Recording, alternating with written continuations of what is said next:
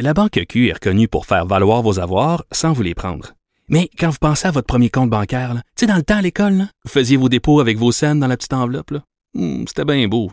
Mais avec le temps, à ce compte-là vous a coûté des milliers de dollars en frais, puis vous ne faites pas une scène d'intérêt. Avec la Banque Q, vous obtenez des intérêts élevés et aucun frais sur vos services bancaires courants. Autrement dit, ça fait pas mal plus de scènes dans votre enveloppe, ça. Banque Q. Faites valoir vos avoirs. Visitez banqueq.ca pour en savoir plus. Tour euh, au salon de l'auto. euh, on se voit pas, c'est un peu plus compliqué. Oui, c'est ça. Oui, vous êtes loin, les on a gars. manqué Je vous dis c'était à peine.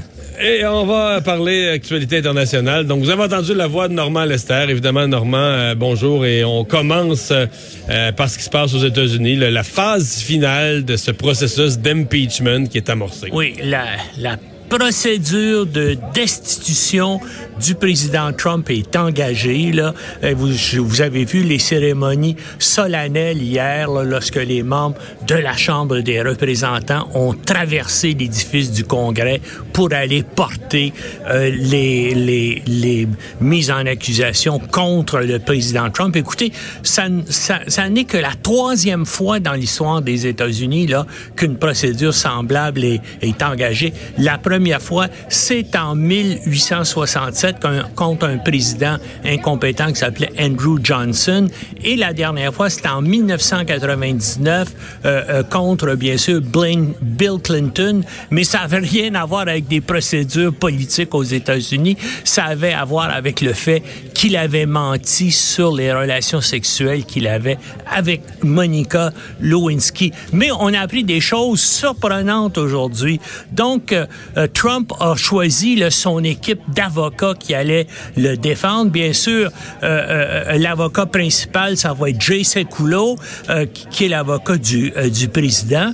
Mais il fait appel aussi à Ken Starr, qui était le procureur spécial dans l'enquête euh, contre ou sur, si vous voulez, Bill Clinton. Et autre surprise, il fait appel avec il fait appel à Alan Dershowitz, un, le- un- un constitutionnaliste, là, prof d'université, mais qui était un ami personnel de Jeffrey Epstein, vous savez, euh, l'abuseur de jeunes filles là, qui s'est suicidé en attente de son procès, de son procès dans une prison de New York.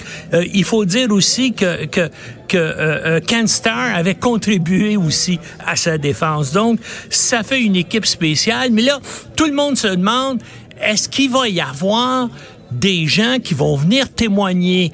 Parce que bien sûr, les républicains n'en veulent pas. Les républicains veulent que ça se fasse extrêmement rapidement, qu'on passe au vote. Ils sont convaincus d'avoir 67 jurys sur 100 parce que les 100 sénateurs sont des membres du jury. C'est le président de la Cour suprême euh, qui préside donc euh, au procès. Ils sont sûrs d'en avoir euh, 67 sur 100. Donc, ils veulent pas d'autres témoignages accablants euh, pour Trump. Puis là, euh, euh, depuis que la Chambre des représentants a voté les articles euh, euh, euh, de mise en accusation, ben là, il y a d'autres, il y a d'autres histoires terribles qui sortent. Par exemple, il y a deux jours, il y a un Ukrainien qui s'appelle Lev Parnas, qui est un homme d'affaires associé à, l'avocat de Trump, Rudy Giuliani, qui actuellement fait face à des accusations très importantes euh, du, du FBI. Il est inculpé pour divers crimes, dont violation sur les lois électorales sur le financement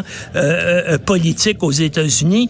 Eh bien, il a révélé, il a fait le tour des grandes chaînes d'information aux États-Unis pour dire que lui, qui était près de Giuliani, sait que Trump était parfaitement au courant et, et que c'est Trump lui-même qui dirigeait là, toute la procédure pour faire chanter les dirigeants ukrainiens en les menaçant de ne pas leur donner une aide militaire de 400 millions de dollars, mais qu'en échange, ils devaient faire une déclaration comme quoi ils avaient ouvert une enquête sur Hunter Biden, le chef, bien sûr, de Joe Biden, qui est le principal concurrent de Trump à la présidence euh, des États-Unis.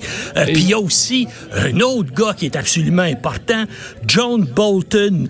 Lui, c'est l'ancien conseiller à la sécurité nationale de Trump qui veut lui aussi témoigner pour veut qu'on lui donne un subpoena. Et lui aussi pourrait dire des choses absolument épouvantables sur Trump. Et ça, justement, Lev Parnas l'a confirmé dans, euh, des, dans ses entrevues. Là, évidemment, c'est une semaine où il y aura un suspense extraordinaire là, pour savoir si oui ou non les, il, va, il va y avoir un vote et s'il va y avoir des, des témoins. Actuellement, les démocrates, il leur manque ils sont 47 députés, il a 47 sénateurs. Il leur manque donc quatre voix pour avoir une majorité et semble-t-il qu'il y a cinq ou six sénateurs républicains qui branlent dans le manche. Alors, on va voir ce qui va arriver.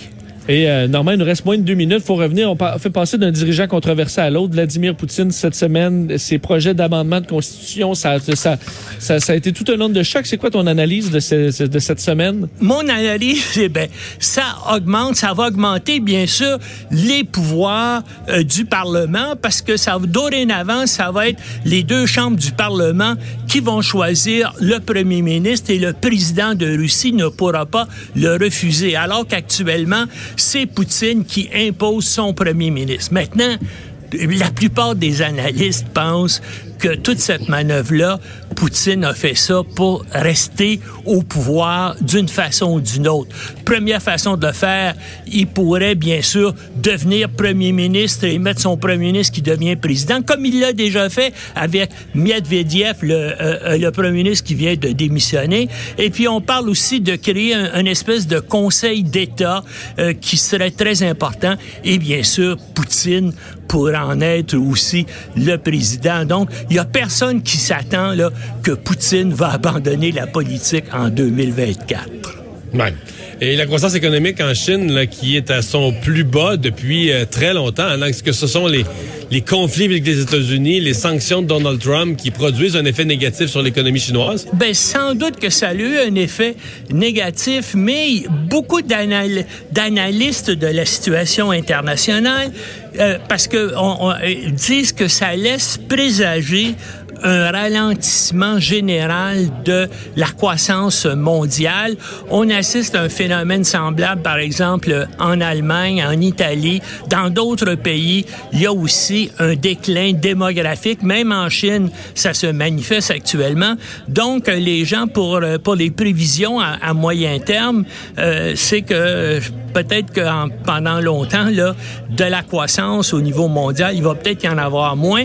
Et ça, en partie, ça a été créé justement par la décision de Trump là, d'engager des guerres tarifaires avec la Chine en disant les guerres tarifaires, c'est facile à gagner. Ben peut-être que ce ne sera pas des grandes victoires. Ouais. Ben, on va surveiller tout ça. Euh, merci beaucoup, euh, Normand. Salut, bonne semaine. À la semaine prochaine. Et Vincent, dans ce qu'on surveille, on a parlé du décès de Maman Dion. Euh, tu nous avais parlé de réaction tout à l'heure. Il y avait François Legault, il y avait Jack Mitzing, mais là, le premier ministre du Canada a ajouté sa voix. Oui, Justin